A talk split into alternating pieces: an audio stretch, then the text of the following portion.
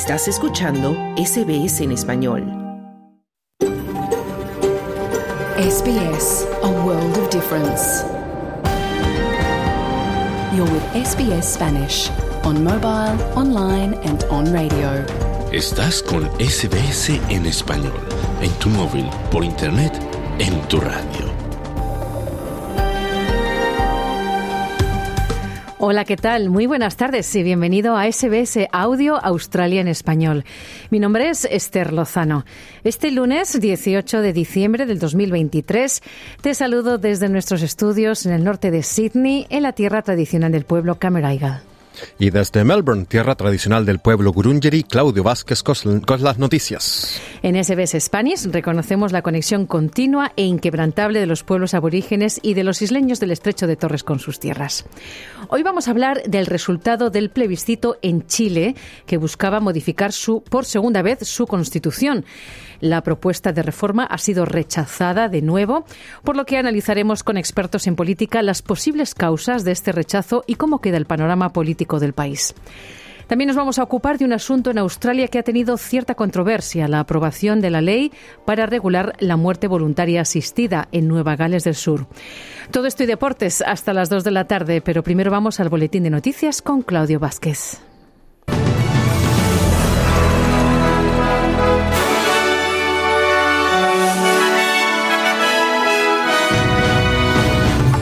Inundaciones en Queensland causan estragos y dejan atrapadas a personas en techo de hospital.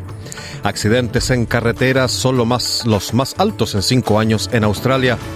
En Chile se vuelve a rechazar la propuesta de constitución por amplia mayoría. Estos son los titulares del lunes 18 de diciembre.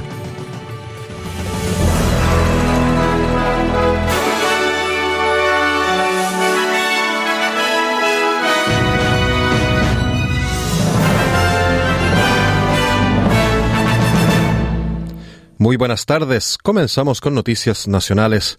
Algunos residentes del extremo norte de Queensland han tenido que subirse a los tejados para esperar a ser rescatados, ya que las fuertes lluvias del ex ciclón tropical Jasper han provocado inundaciones sin precedentes en la región.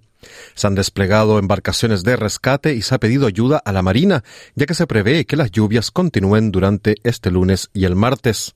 Algunas zonas del extremo norte de Queensland se han visto afectadas por lluvias de más de un metro y se espera que el nivel del agua bata récords desde 1977, mientras que las inundaciones en Cairns y sus alrededores ya han alcanzado niveles récord. La ciudad está aislada por las carreteras inundadas y el aeropuerto de Cairns se ha visto obligado a cerrar con aviones aparcados bajo el agua. Se han emitido avisos de emergencia por inundaciones en Maches Beach, Holloways Beach, York Snob y partes de Trinity Park, y se ha instado a los residentes a refugiarse. El primer ministro australiano Anthony Albanese confirmó que las, que las Fuerzas Armadas podrían intervenir. We have the Australian Defence Force personnel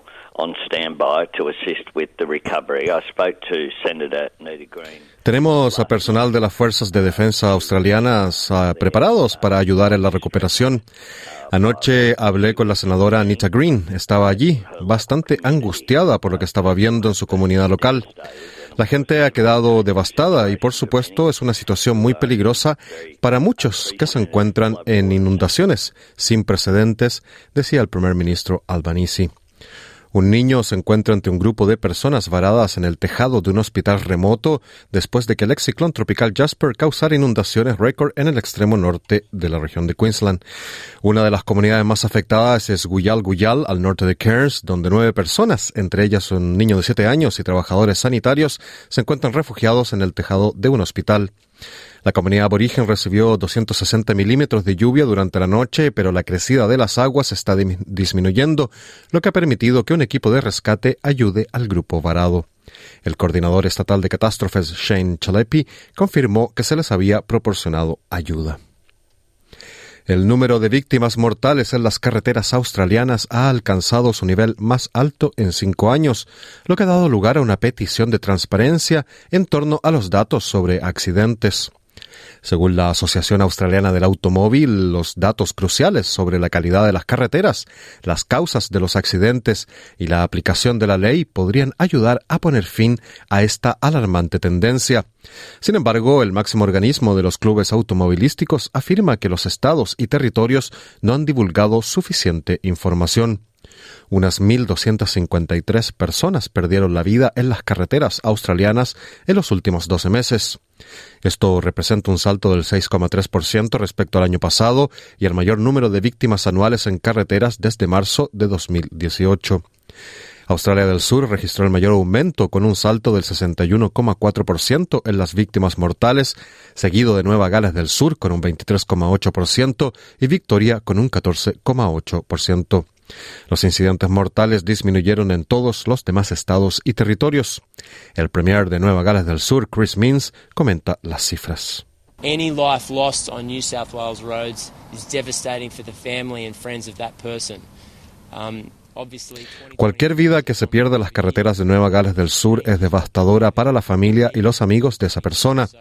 Obviamente el 2023 es un año no pandémico, Hubo cambios en el comportamiento al volante en 2022, así que lamentablemente, y por muy terribles que sean las estadísticas, hemos visto un aumento desde el 2023 al 2022, decía el Premier Means. Trabajadores de la limpieza han dado un ultimátum al gobierno de Victoria para que garantice que cientos de limpiadores escolares mantengan el mismo salario y las mismas condiciones de antes, o si no, acudirán a tribunales. El sindicato de trabajadores United Workers Union afirma que emprenderá acciones legales contra el gobierno de Victoria a menos que éste obligue a las empresas TradeFlex y Serco a mantener el mismo horario y las mismas condiciones a 700 limpiadores de Victoria a partir del 15 de enero. La empresa saliente ISS ha renunciado a una prórroga de un año de su contrato en los suburbios del oeste y el noreste de Melbourne, dejando a los limpiadores sin trabajo pocos días antes de Navidad. El sindicato afirma que los nuevos contratistas no empezarán a contratar limpiadores hasta el 15 de enero y recortarán los salarios y las horas actuales, lo que costará a los trabajadores hasta 11 mil dólares al año. En una carta dirigida al ministro de Educación del Estado, Ben Carroll, el sindicato acusa al gobierno de Victoria de haber tenido conocimiento, dirigido y participado en infracciones de las leyes de salud y seguridad en el trabajo y de la ley de trabajo justo. En noticias internacionales, el ejército israelí dice haber descubierto un importante túnel utilizado por Hamas, mostrando en un video que la entrada del túnel estaba oculta en el dormitorio de unos niños. El túnel se origina en Jabalia, en el norte de la franja de Gaza. El mayor israelí Alon, comandante del batallón 931, fue filmado en lo que parece ser una casa familiar, mostrando la forma en que se había ocultado la entrada del túnel. We're in a house that seems like what might be an innocent home, but if you follow me here into the children's room, Estamos en una casa que parece, bueno, lo que podría ser un hogar inocente, pero si me sigues hasta la habitación de los niños, parece un inocente cuarto de niños. Debajo de esta cuna de niño, una cuna de bebé, vemos un túnel que fue utilizado para el terror por Hamas ISIS. Jamás ISIS utiliza habitaciones de niños, utiliza cunas de bebé para ocultar lo que se utiliza para el terror, para asesinar y para masacrar, decía el mayor israelí Alon. El ejército israelí también difundió imágenes de lo que dice que son tropas asaltando el pozo de un túnel ocupado por un militante palestino. En el video se puede ver a soldados disparando y lanzando granadas contra una abertura en el suelo. En Hong Kong comienza hoy el juicio contra el editor Jimmy Lai años después de que fuera detenido en medio de la represión china contra los disidentes. Lai se enfrenta a cadena perpetua por su trabajo en la publicación del periódico pro-democrático Apple Daily, que fue uno de los principales medios de comunicación durante 30 años en Hong Kong antes de que el gobierno chino recortara la libertad de expresión en el territorio. El gobierno chino le acusa de connivencia con fuerzas extranjeras para poner en peligro la seguridad nacional y de conspirar con otros para editar publicaciones sediciosas.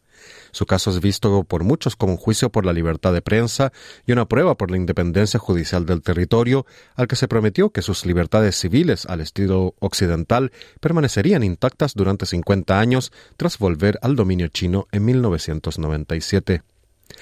En noticias de Latinoamérica, los chilenos rechazaron este domingo en un plebiscito la nueva propuesta de constitución elaborada por un consejo dominado por la ultraderecha, con lo que seguirán bajo el marco normativo impuesto por la dictadura de Augusto Pinochet, aunque reformada en los siguientes gobiernos democráticos. Escrutados los votos del 99,54% de las mesas electorales, la opción en contra se impuso por un 55,76% de acuerdo al servicio electoral, frente a un 44,24% que votó a favor de la aprobación de la propuesta de constitución.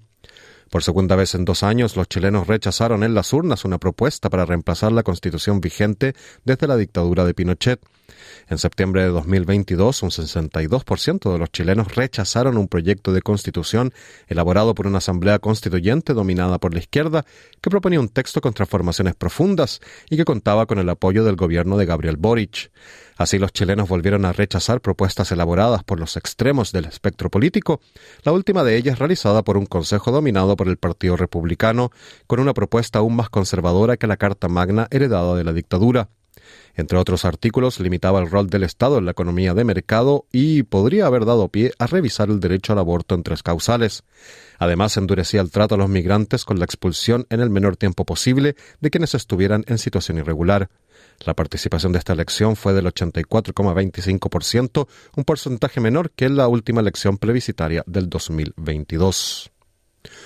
Un severo temporal con lluvias y vientos de más de 150 kilómetros por hora dejó al menos 14 muertos, destrozos y semiparalizó varias ciudades del centro de Argentina y también dejó dos fallecidos en el oeste de Uruguay este fin de semana. El presidente argentino Javier Milei viajó el domingo a Bahía Blanca, ciudad portuaria, 800 kilómetros al suroeste de Buenos Aires, donde murieron 13 personas, entre ellas un niño, al colapsar el techo de un club durante la tempestad del sábado. Otras 14 personas resultaron gravemente heridas, según la municipalidad.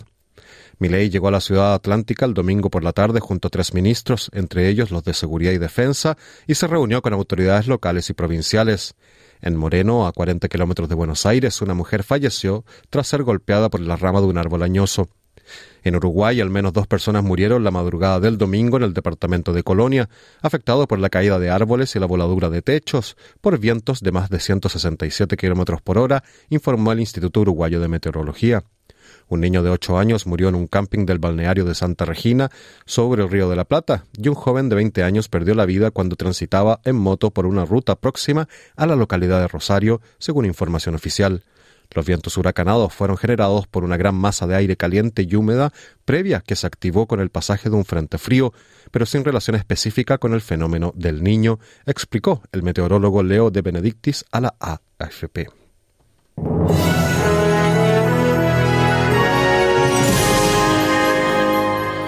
Y en el informe del tiempo, Perth estará soleado toda la jornada con 31 grados de máxima. Adelaide tendrá algunas precipitaciones con 28 grados de máxima. Melbourne nublado con un tope de 31 grados. Hobart tendrá algunas precipitaciones con una máxima de 21 grados. Canberra estará parcialmente nublado con 32 grados de máxima. Sydney nublado con 29 grados de máxima. Brisbane igualmente parcialmente nublado con 32 grados de máxima. Y Darwin mayormente soleado durante la jornada con un tope de 35 grados. Este fue el boletín de noticias de este lunes 18 de diciembre, pero no te vayas, que de inmediato comienza nuestro programa de SBS Audio Australia en español con mucha más información. Otro noticiero mañana a la una. Muy buenas tardes.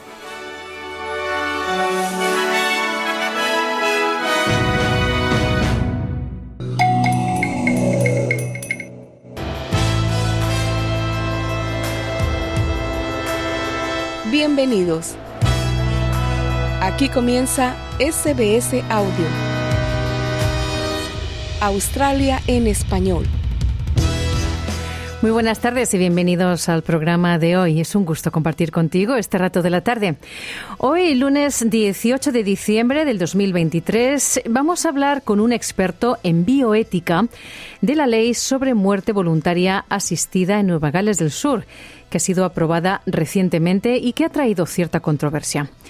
En los deportes vamos a repasar los resultados de las jornadas deportivas del fin de semana con las ligas de fútbol locales aquí en Australia, pero también nos iremos a España y a Latinoamérica. Pero primero, Los chilenos rechazaron el domingo en un plebiscito la propuesta de constitución elaborada por un consejo dominado por la ultraderecha, con lo que seguirán bajo el marco normativo heredado de la dictadura de Augusto Pinochet, una constitución que ha sido modificada desde entonces. Soy Esther Lozano y esto es SBS Spanish, Australia en español.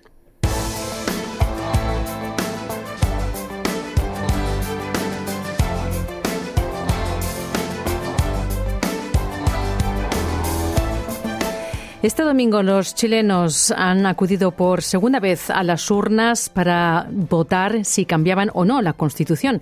Y de nuevo han dicho no a cambiar su Carta Magna ha votado un 84,25% de los votantes y escrutados los votos el 99,54% de las mesas, la opción en contra se impuso con un 55,76% frente a un 44,24% que votó a favor de la propuesta de constitución.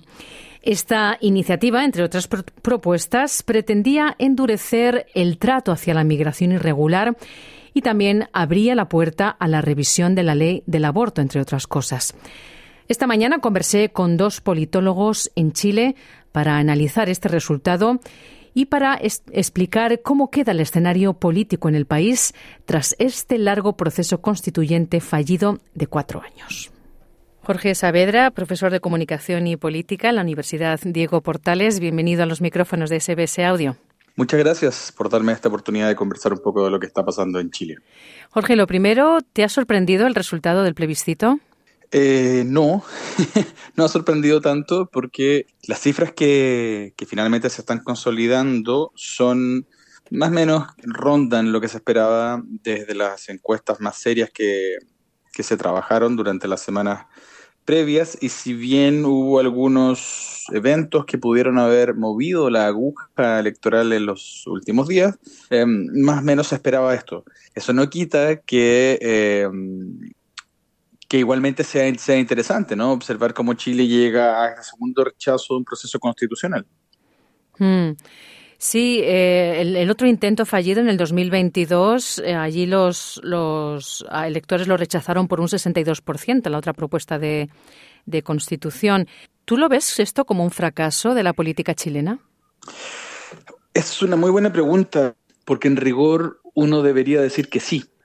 Es un fracaso de la política chilena porque lo que hace la política, la, la política institucional es tomar una, un reclamo ciudadano eh, de cambio de país que se evidencia en un cambio de, o que se canaliza en un cambio constitucional, eh, en, tanto una constitución plantea los términos de referencia por los que se, eh, por los que transita un país, y no es capaz de dar una, solución. Ahora, es un fracaso permanente, digamos, de la política chilena, porque el estallido social del 2019 ocurre precisamente por una política que no escuchaba. Eh, y el proyecto de Michelle Bachelet de cambio constitucional también fracasa, no por culpa de ella en ese caso, sino por culpa de un sistema político y de partidos políticos que no no consideraron que eso fuera necesario. Entonces, claro, eh, es interesante Chile porque de fracaso en fracaso también surge la pregunta de, bueno, ¿qué debe hacer? ¿Cómo se debe comportar? ¿Y qué política se necesita para que eso se canaliza? Eso en, un, en una respuesta muy clara a tu pregunta, pero uno podría decir que por, en algún sentido no es un fracaso de, de, la política en general, entendida como ciudadanía, autoridades, etcétera, porque igualmente ocurrieron dos procesos en que eh, se plantearon dos textos y que la, la ciudadanía se manifestó. Eh, en ese sentido, también Chile demuestra que, a pesar de todo, es una democracia que puede eh, pronunciarse respecto a ciertas posiciones de manera más o menos clara, eh, aunque por supuesto con muchos aspectos por mejorar y, y, denotando efectivamente en el largo plazo un fracaso de no poder encontrar el sistema y el mecanismo para canalizar las demandas ciudadanas de buena manera. Roberto Munita, analista político desde Chile, muchísimas gracias por estar en los micrófonos de SBS Audio. Hola, mucho gusto y gracias por la invitación.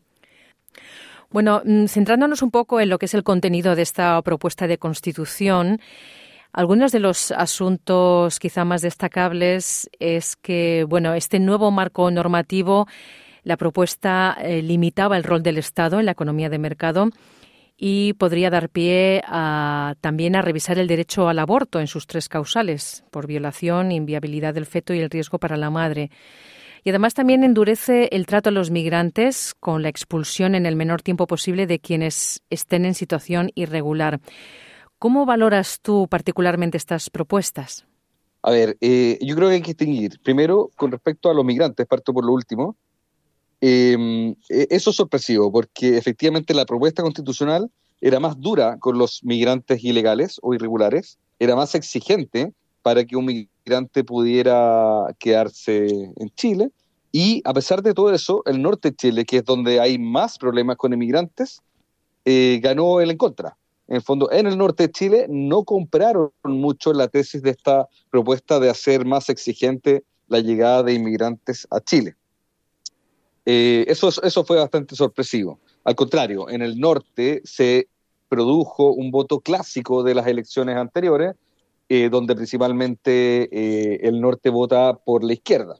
entonces, a pesar de que tienen este problema de inmigración, de todas maneras no apoyaron la propuesta. Con respecto al aborto, eso, la verdad es que sí, fue uno de los argumentos más utilizados por la opción del en contra para criticar la propuesta, pero era un asunto más bien de, interpretación, porque la norma, y esto trataron de explicarlo los, los dirigentes de la favor, la norma nunca intentó modificar la actual visión de las tres causales que permite, o sea, por las que está permitido el aborto en Chile actualmente.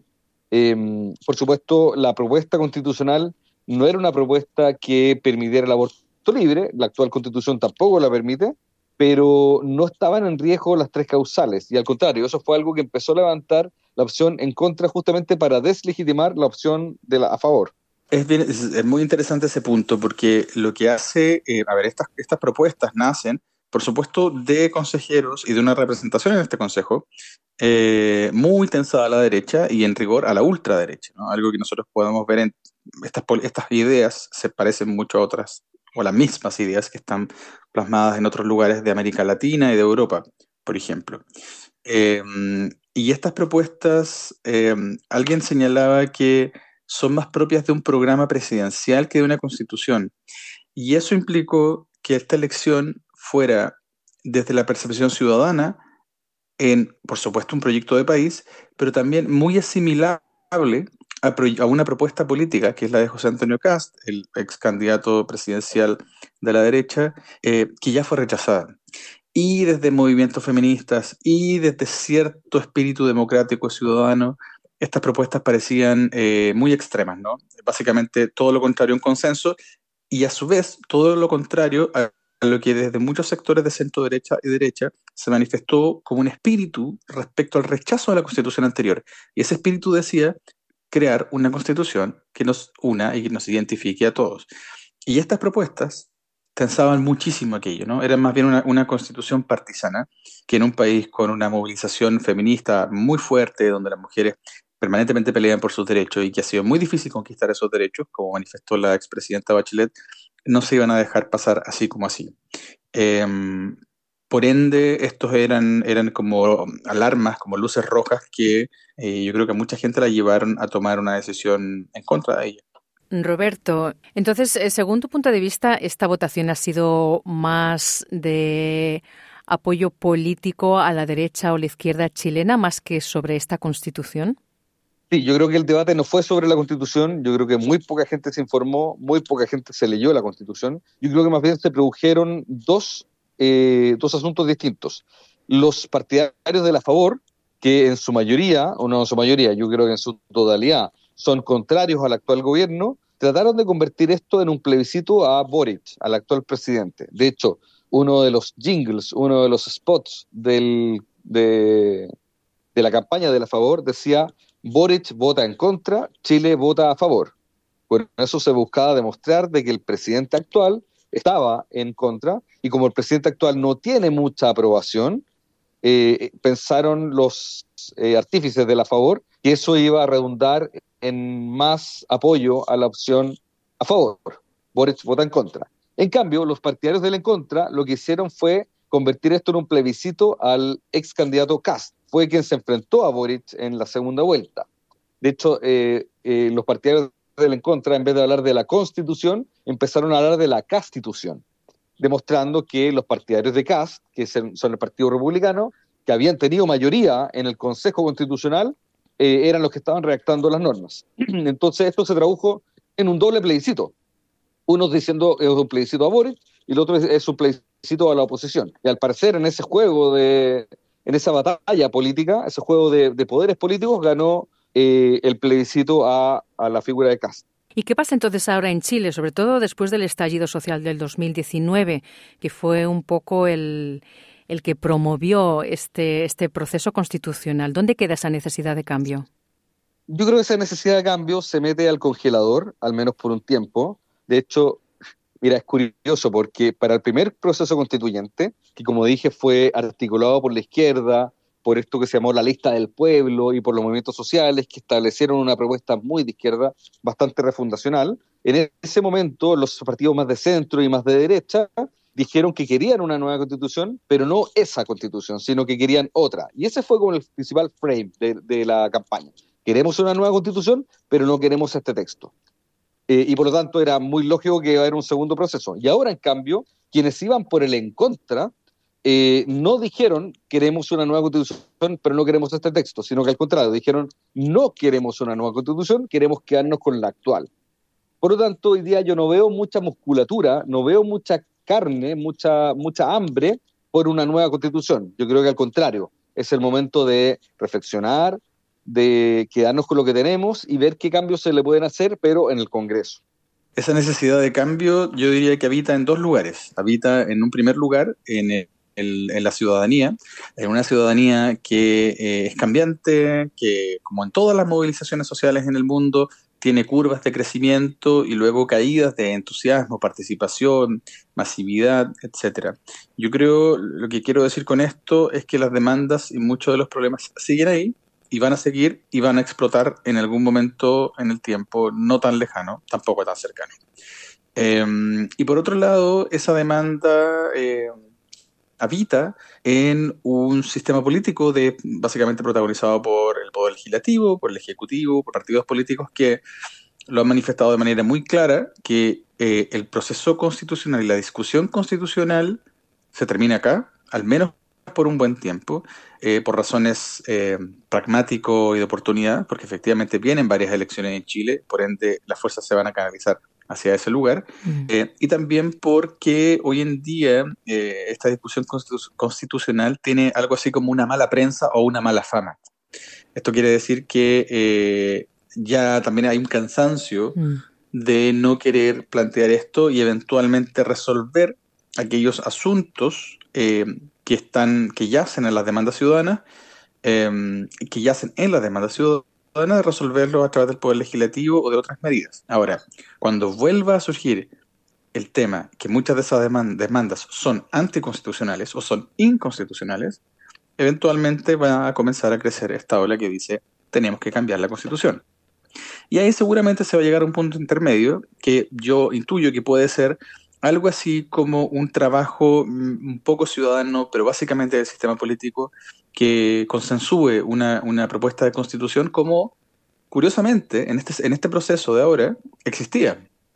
Eh, existió una, una, propuesta consensuada de constitución que los consejeros electos luego la tensaron hacia la derecha, considerando que ellos ganaron y tenían la mayor cantidad de consejeros. Pero existía una propuesta que era bastante transversal y aceptada por distintas fuerzas políticas. Yo creo que eventualmente se puede volver a eso, pero está por verse.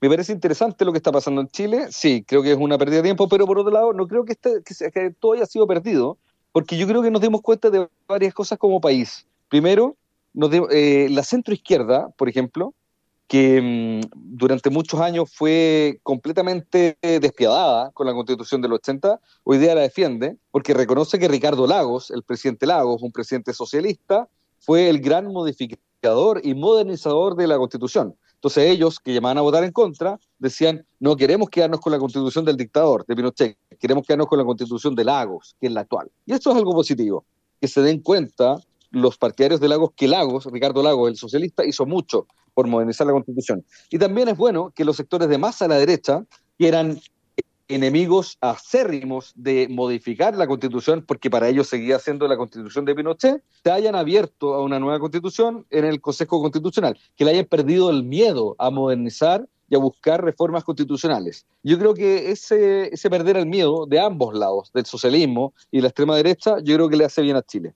Em, yo creo que hay una, hay un, en términos de, comunicación y política y elecciones, hay un tema, hay varios temas que quedan eh, dando vuelta desde ciertas áreas que me parecen muy interesantes. Sobre todo un planeta que ha estado abordando temas de fake news, polarización, desinformación, que tiene que ver con eh, qué tan informada están las comunidades de estas propuestas cuando se presentan textos que son larguísimos y donde se hacen campañas que en rigor trabajan con la estrategia del miedo y no con procesos comunicacionales e informativos para que las personas estén informadas, debatan, etcétera. Eh, como te señalaba en un comienzo, yo ven, vivo, o mi origen está en un pueblo rural, semi-rural, y en un mínimo sondeo tú te dabas cuenta que nada nadie había leído el texto. Eh, por lo tanto, las votaciones se generan en, torno a percepciones ¿no? y a ideas, y ahí opera mucho la campaña del miedo. Entonces, eh, vale la pregunta, ¿no? ¿Qué tan informados estamos de, lo que votamos en estos contextos y, el, en contexto de redes sociales, de desinformación? ¿Cuánto poder tienen esos terceros agentes en las democracias contemporáneas? Me parece que es un tema bien, eh, bien fascinante a resolver, a indagar y y a pensar de cara a lo que yo creo que en unos, de acá a unos 10 años más probablemente, o 15 años más, vamos a volver a tener un proceso como este. Y supongo que una de las formas para que no fracase es que la gente tenga mayor niveles de participación eh, en todos los sentidos, y uno de ellos también es eh, tener una total dimensión de lo que se está votando. Era Jorge Saavedra, profesor de Comunicación y Política en la Universidad Diego Portales, y Roberto Monita, analista político, hablando desde Chile para SBS Audio.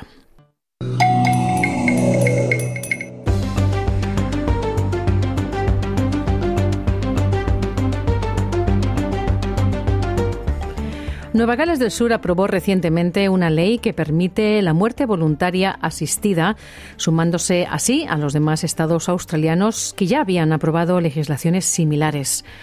Podrán acceder a esta instancia únicamente personas con una enfermedad, dolencia o afección médica avanzada y progresiva que previsiblemente les causará la muerte en un plazo de entre 6 y 12 meses, según el caso, y si las personas cumplen con todos los criterios de elegibilidad.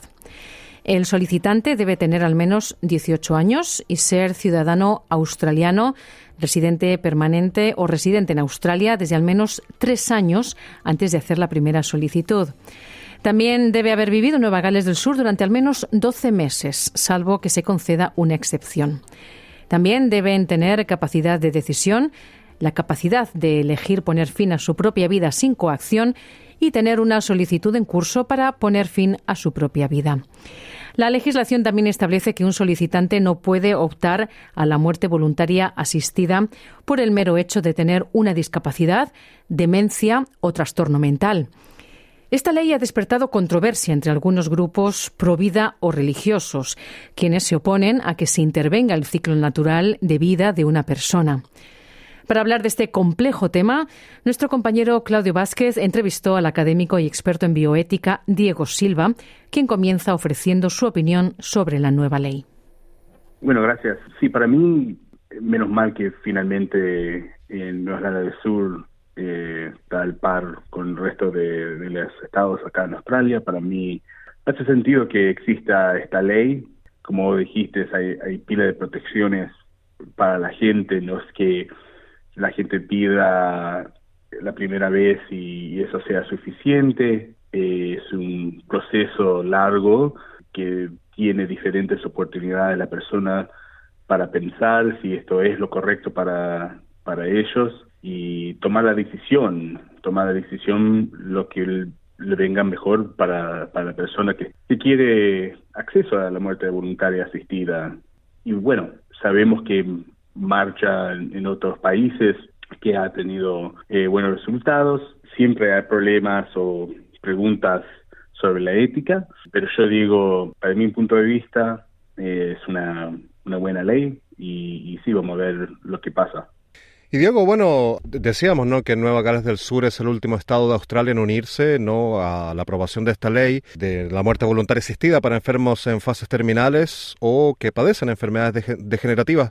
Sin embargo, aún existe oposición ¿no? de algunas personas que consideran que ya sea el hombre o las autoridades médicas no deben intervenir en el ciclo natural de la vida de una persona.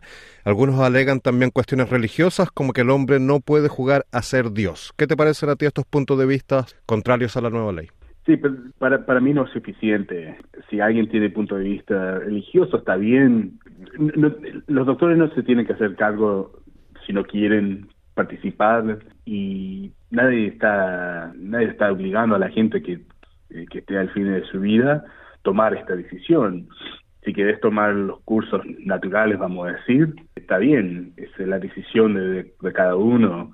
Entonces, para mí eso es lo más importante desde el punto de vista de ética. Vivimos en una democracia liberal y eso quiere decir que, que tengamos la oportunidad de hacer decisiones sobre nuestros cuerpos, de nuestra vida, que quizás que otra gente no esté de acuerdo.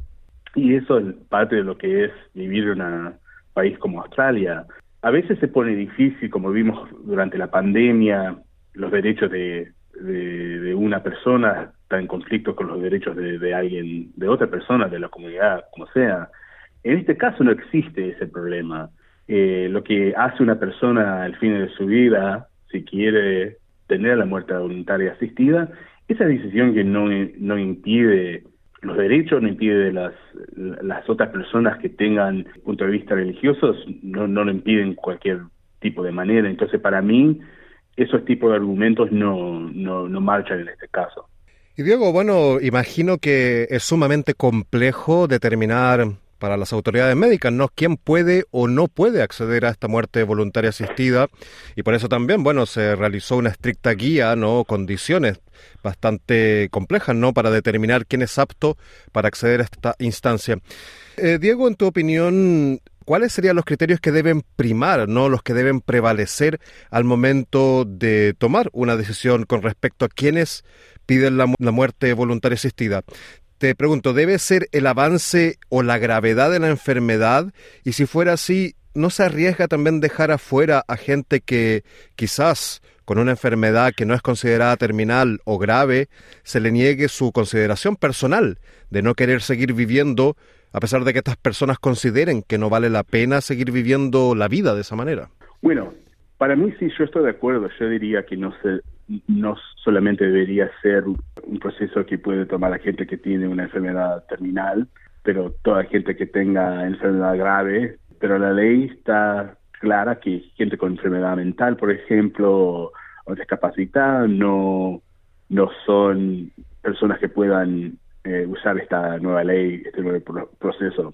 El punto de vista del gobierno, el punto de vista de la, de la sociedad, yo diría que esto es un buen por lo menos un, paso. Hay diferentes lugares como Canadá, países en Europa, por ejemplo, que dejan no solamente gente que tenga enfermedades terminales acceso a, la muerte voluntaria asistida. Es más difícil, es una situación más delicada y sí, desde el punto de vista ética, mucho más complicado.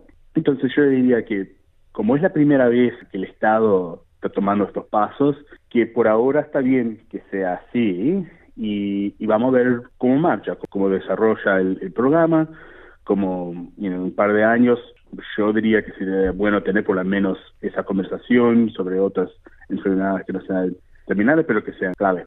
Pero por, por ahora es por un paso bueno, por por lo menos empezar a donde estamos empezando ahora.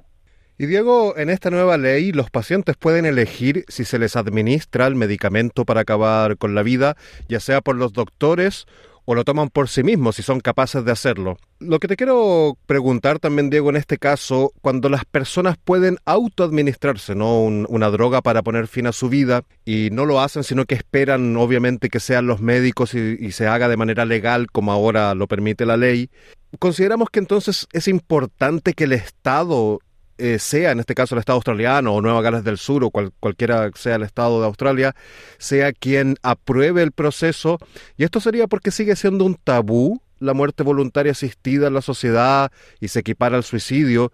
O sea, creando así una carga mayor para las personas que están involucradas y que quieren poner fin a su vida. Ya, es una pregunta, una buena pregunta, una pregunta difícil. Yo diría que, vamos a ponernos así, es diferente, yo diría, del punto de vista de ética y el punto de vista de la política, o, o, la, una política ética, vamos a decir, vamos a decirlo así. Sí, yo, yo pienso que vos, vos usaste la palabra tabú. Para mí es la palabra correcta. Existe esto alrededor eh, del tema de suicidio por quizás hechos religiosos o lo que sea, parece que es algo, una persona que es débil, que quiere suicidarse, todas esas cosas, es un tabú, como dijiste. Entonces, para mí, eso no debe de ser, es una decisión, ah, muchas veces una decisión triste, eh, una decisión que sugiere en situaciones muchas veces en cuales no hay los, los recursos necesarios sociales para proteger a los más vulnerables. Y eso es triste, ¿viste? Si alguien tiene una enfermedad mental que no tiene los recursos suficientes, que es un grave problema, una, una razón por cual gente se suicida, eso para mí es triste y, y, demuestra que hay algo que hay que arreglar a nivel social. Entonces, cuando tomamos la pregunta que hiciste a nivel político, a nivel de la sociedad, yo diría que hace sentido que el gobierno se quiera se quiere poder encargar sobre el tema del suicidio, el tema de muerte voluntaria asistida, porque hay muchas cosas que pueden pasar. Gente se puede suicidar por multitud de razones y quizás no piensen que tengan la oportunidad de salvarse, la oportunidad de mejorar la vida cuando, cuando en sí existe esas posibilidades. Entonces yo digo que hay una responsabilidad a nivel del gobierno, una responsabilidad a nivel social de tratar de de ayudar a la gente que se siente que se tiene que tomar suicidio. Entonces, es una pregunta delicada, depende del punto de vista en el cual la estás preguntando. Entonces yo diría que eh, el estigma del tabú no es correcto, pero a nivel social tenemos que tratar de hacer lo más posible para ayudar a la gente que quiere suicidarse, porque como me estoy repitiendo ahora, pero para es importante para repetir, muchas veces las razones son económicas o, cualquier otra cosa y gente no se siente que no tiene la oportunidad de, salir de, la situación que, en cual está. Entonces, para mí, eso es una oportunidad y eso sí es algo grave que podemos hacer algo, cambiar algo, tratar de ayudar a la persona, entonces lo deberíamos hacer. Entonces, sí, para mí es, como ya dije, una pregunta buena y delicada y complicada. Y digo, cambiando un poco de tema, tú habías mencionado brevemente el tema de la objeción de conciencia. ¿Te parece correcto o pertinente que algunos doctores puedan negarse a realizar este procedimiento? Sí, sí me estoy riendo porque es una pregunta bien difícil también que tiene diferentes, diferentes situaciones, quizás de las diferentes detalles. Vamos a decir, los detalles son importantes en, en responder a esa pregunta. Si alguien quiere muerte voluntaria asistida y vive en un lugar, un pueblo más chico en el estado, vamos a decir que hay solamente un doctor que no quiere hacerlo, lo que sea, o unos doctores normales que no quiere hacerlo, lo que sea, se pone más difícil, hay que tiene que ir a una ciudad más grande, que tenga más doctores, doctores que lo quieran hacer, entonces se se pone difícil. Pero yo diría que si queremos dar importancia a, los, a nuestra autonomía, a, nuestra libertad para elegir lo que queremos hacer con nuestra vida, eso también incluye a los doctores decidir que no quieren participar en este tipo de programa, por cualquier persona que, que tengan. En una ciudad como Sydney o Newcastle o que sea, una ciudad más grande, es un poco más fácil porque si el doctor X no quiere, el otro lo puede hacer. Entonces eso es un poco una situación un poco más fácil. Se pone más difícil en las ciudades, los, los pueblos más pequeños. En ese caso es una situación más difícil y sí, muchas veces si alguien tiene una enfermedad terminal grave, capaz que no se puede mover. En ese caso, no, no sé qué diría yo honestamente, es una situación mucho más difícil. En las ciudades más grandes, para mí es más fácil decir, bueno, si el doctor no quiere, ok, está bien, vamos a, la otra a la otra doctora, lo que sea. Mm. Diego Silva, catedrático y experto en bioética de la Universidad de Sydney, muchísimas gracias por conceder esta entrevista a SBS Audio Australia en Español. Muchas gracias a usted. Era Claudio Vázquez con esa entrevista. Y si esta historia te ha surgido alguna preocupación por la salud mental, te recuerdo que puedes llamar a la línea de ayuda gratuita Beyond Blue al 1300 22 4636 y también puedes llamar a Lifeline al 1311 14.